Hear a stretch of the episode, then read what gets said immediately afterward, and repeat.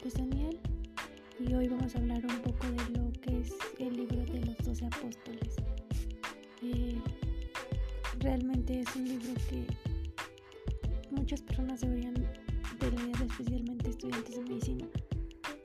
Eh, es increíble como por un momento.